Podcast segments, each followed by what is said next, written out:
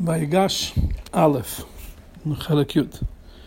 Sobre o Pasuk, Vaipol al Tzavarei Binyamin Achiv Vayef, o Binyamin Bachal Tzavarav. E quando Yosef se revelou para os irmãos, então lá consta que ele caiu sobre os ombros, sobre o pescoço de Binyamin. E está escrito aqui na verdade no plural, pescoços de Binyamin e chorou. E Benjamim também chorou sobre os seus pescoços. Explica sobre isso Agmará. Yosef, ele chorou sobre os dois Batei Migdash, que estão indicados na palavra pescoços, no plural, que no futuro vai estar, na, no, vai estar é, no, no terreno de Benjamim, eles serão destruídos. E Benjamim chorou sobre o Mishkan Shiloh, o santuário de Shiloh, que no futuro vai estar na parte de Yosef e, e será destruído também. Então, fala o Rebbe, essa assim é a linguagem da Gemara. Sobre isso fala o Rebbe que Tzavarei, pescoços, demonstram sobre o Beit HaMikdash. O pescoço domina, demonstra sobre o Beit HaMikdash. E é explicado no Midrash sobre o Pasuk, Bemigdal David Tzavarech, que o seu pescoço vai estar na fortificação de David. Ou seja, ele fala, o Midrash explica da seguinte forma: da, da mesma forma que o pescoço é colocado no ponto mais elevado do homem, assim também o Beit HaMikdash vai ser colocado no lugar mais elevado do mundo. Porém, é, isso que está escrito na altura do mundo não quer dizer que é o lugar mais elevado do mundo fisicamente. Que afinal de contas, nós encontramos eh, na Gemara sobre o Pasuk, que está escrito na Brachá de Moshe Rabbeinu para a tribo de Benjamim, o vent ktefav shachen, que, ele, que Deus paira entre os seus ombros. Que o Beit HaMikdash não está na cabeça, está no ombro, ou seja, que ele é 23 amot mais baixo do que o ponto mais alto de Ein e Tem. Ou seja, no pescoço do homem é a parte mais elevada do corpo, mas é um pouco abaixo da cabeça. Pelo contrário, Agmará nos diz que deve -se, não deve se colocar o Beit HaMikdash no, no, lugar mais elevado, tem que deixar, descer um pouquinho. Porque está escrito, o vent que tefav shachen, entre os seus ombros Deus paira. Ou seja, não existe um lugar no boi mais bonito do que os seus ombros. Ou seja, na altura quer dizer dentro da altura do mundo, quer dizer, não é o ponto mais alto, mas dentro dos lugares mais altos do mundo, lá estava o Beit HaMikdash.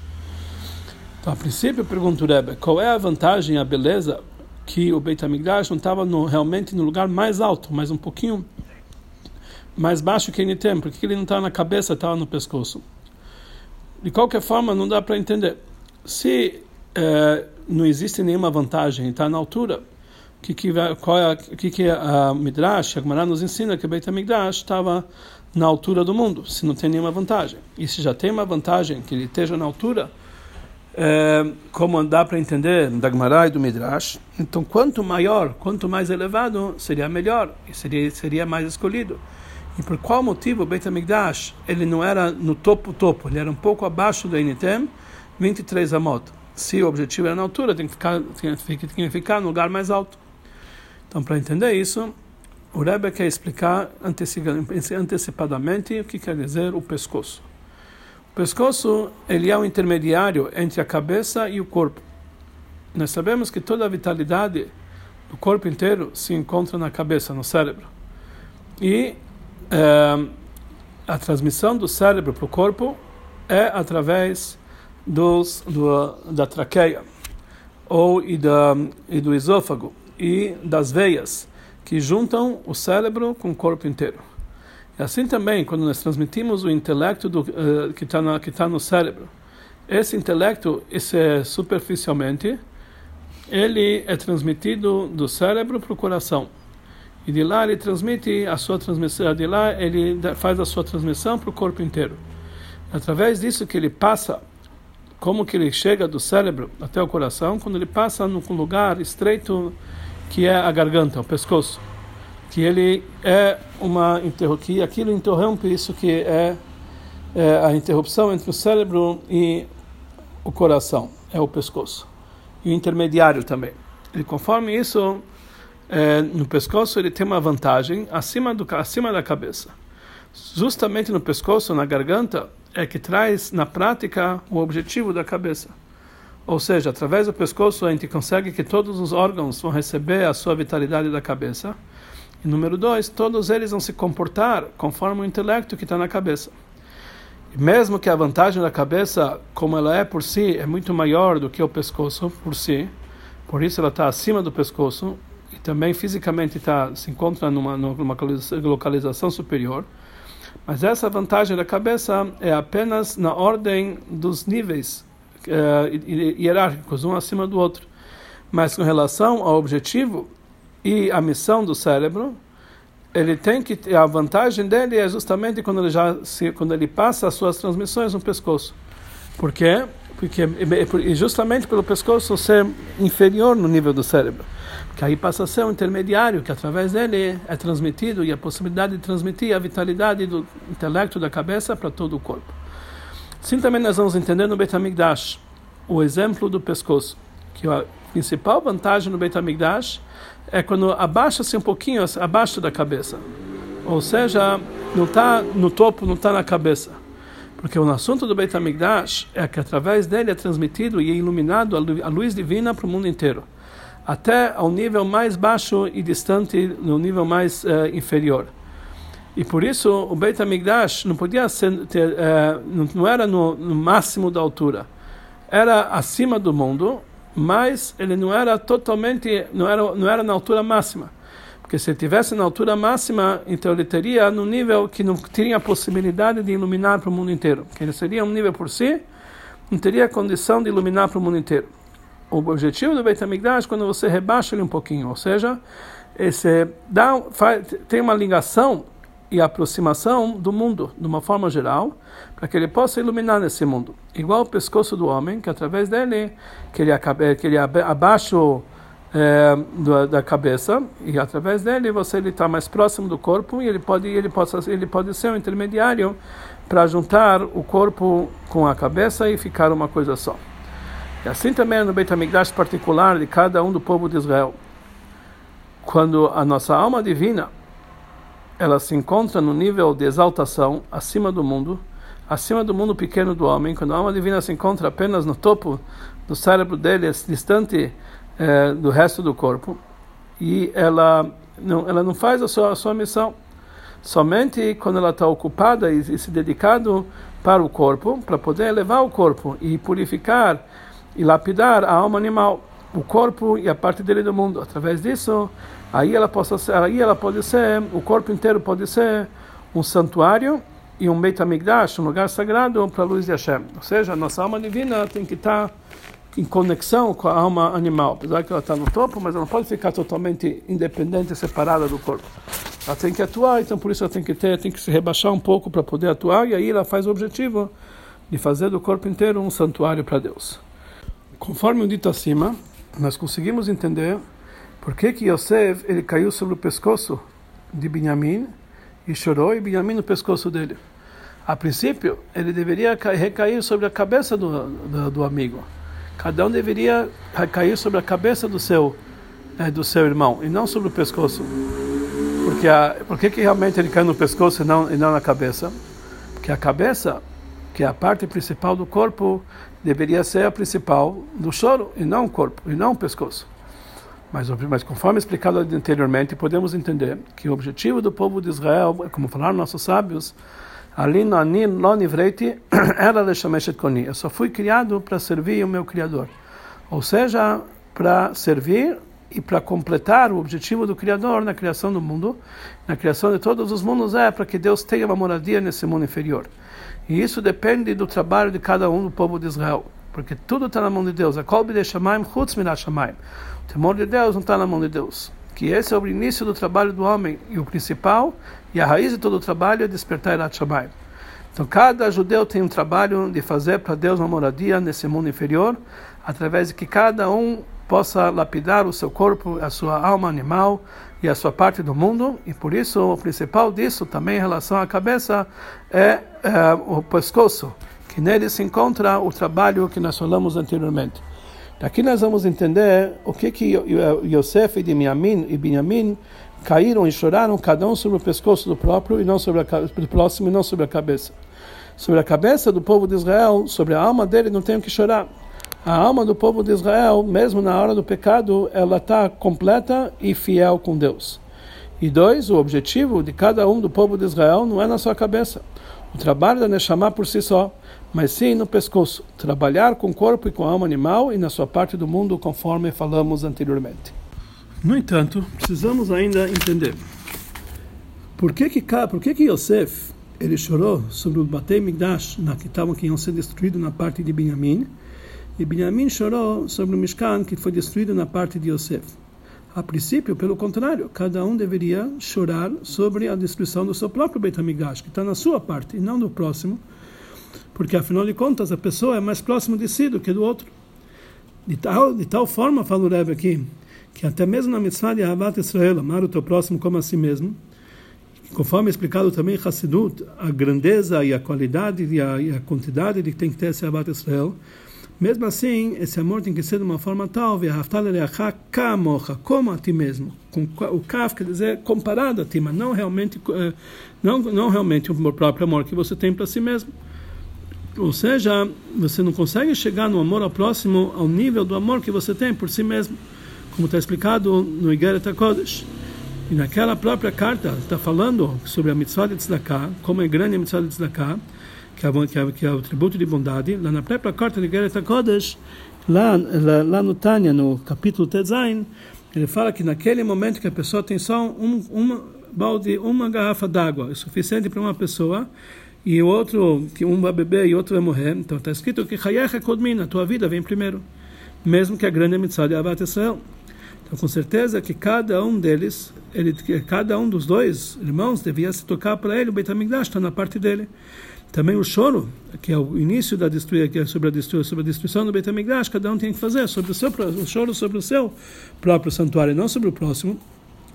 Mais ainda temos que entender sobre o passuca adiante que está escrito quando Yaakov se encontrou com seu filho então está escrito, vai Paul Yosef al tzavarav shel Yaakov, ayev kol tzavarat que Yosef ele caiu sobre o pescoço de Yaakov e chorou sobre o pescoço dele mais. Está escrito no Zohar, que quer dizer que Yosef naquele momento chorou sobre o Beit HaMikdash que ia ser destruído.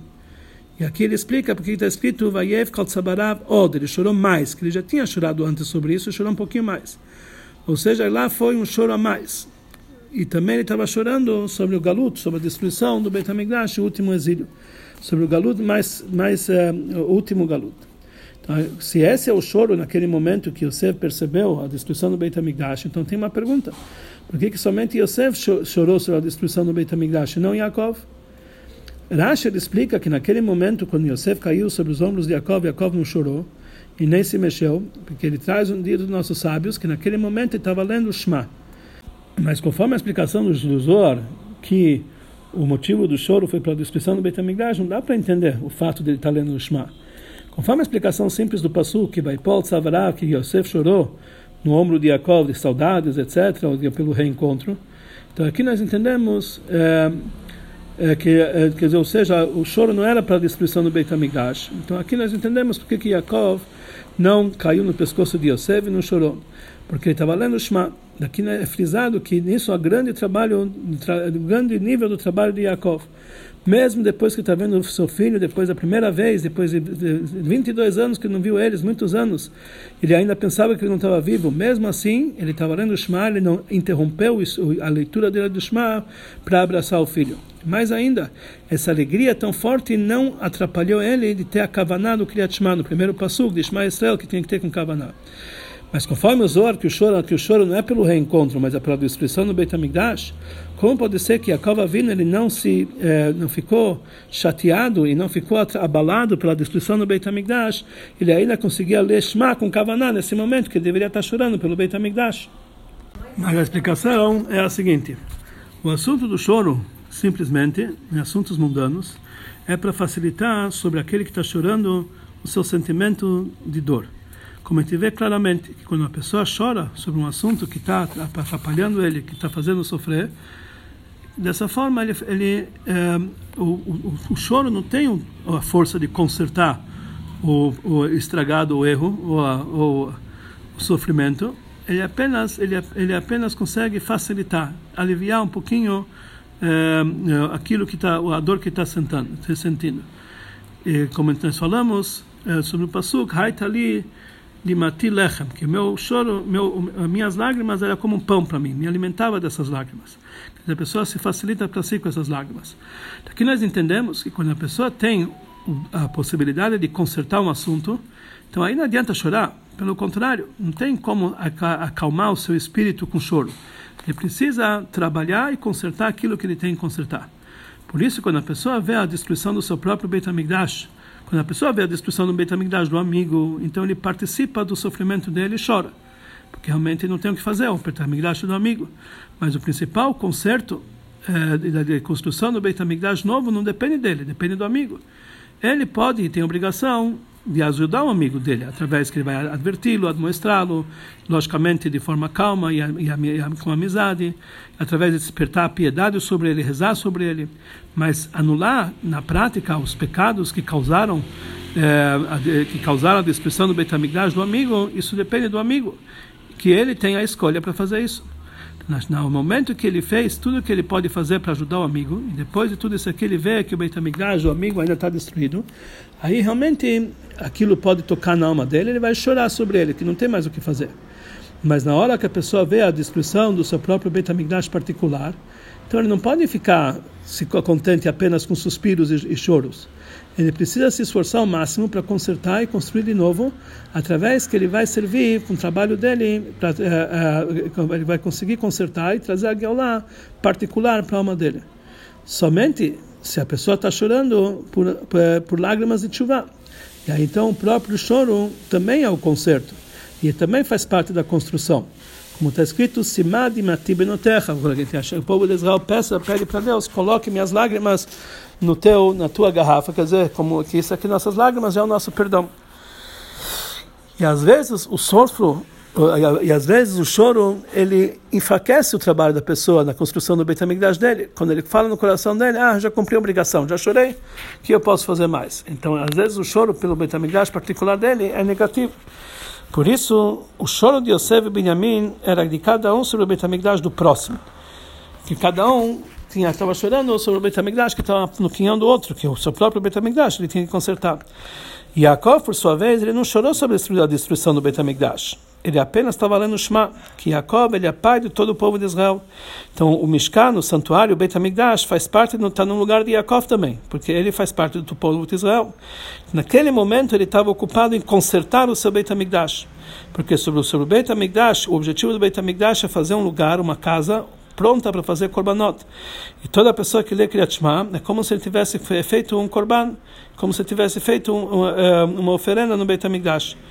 Que o principal assunto do korban é que o homem vai se aproximar dele próprio, Miken Korban Hashem. Ele, em vez de aproximar não somente um animal, tem que se aproximar dele próprio para Hashem. E isso é o assunto do Kriyat o alto sacrifício que é simbolizado pelo Kriyat. Entregar a alma, quando ele fala Echad, Bechol Nafshecha, que mesmo que Hashem toma, uma decisão, que mesmo que Hashem toma a alma dele, ele está disposto a amar Hashem. Então isso, na verdade, é a construção do Beit HaMikdash. Então Yaakov não se, não se contentou em apenas chorar pelo Beit HaMikdash, ele trabalhou no concerto do Beit HaMikdash através da recitação do Shema. Continua o Rebbe dizendo que nós não podemos perguntar se afinal de contas eles viram com profecia que o, Beit, o Mishkan, o santuário, o Beit HaMikdash vão ser futura, futuramente destruídos, então já foi decretado sobre isso lá de cima. Então o que, que dá para fazer? O que, que adianta o choro? Que, que, que, como outro pode consertar?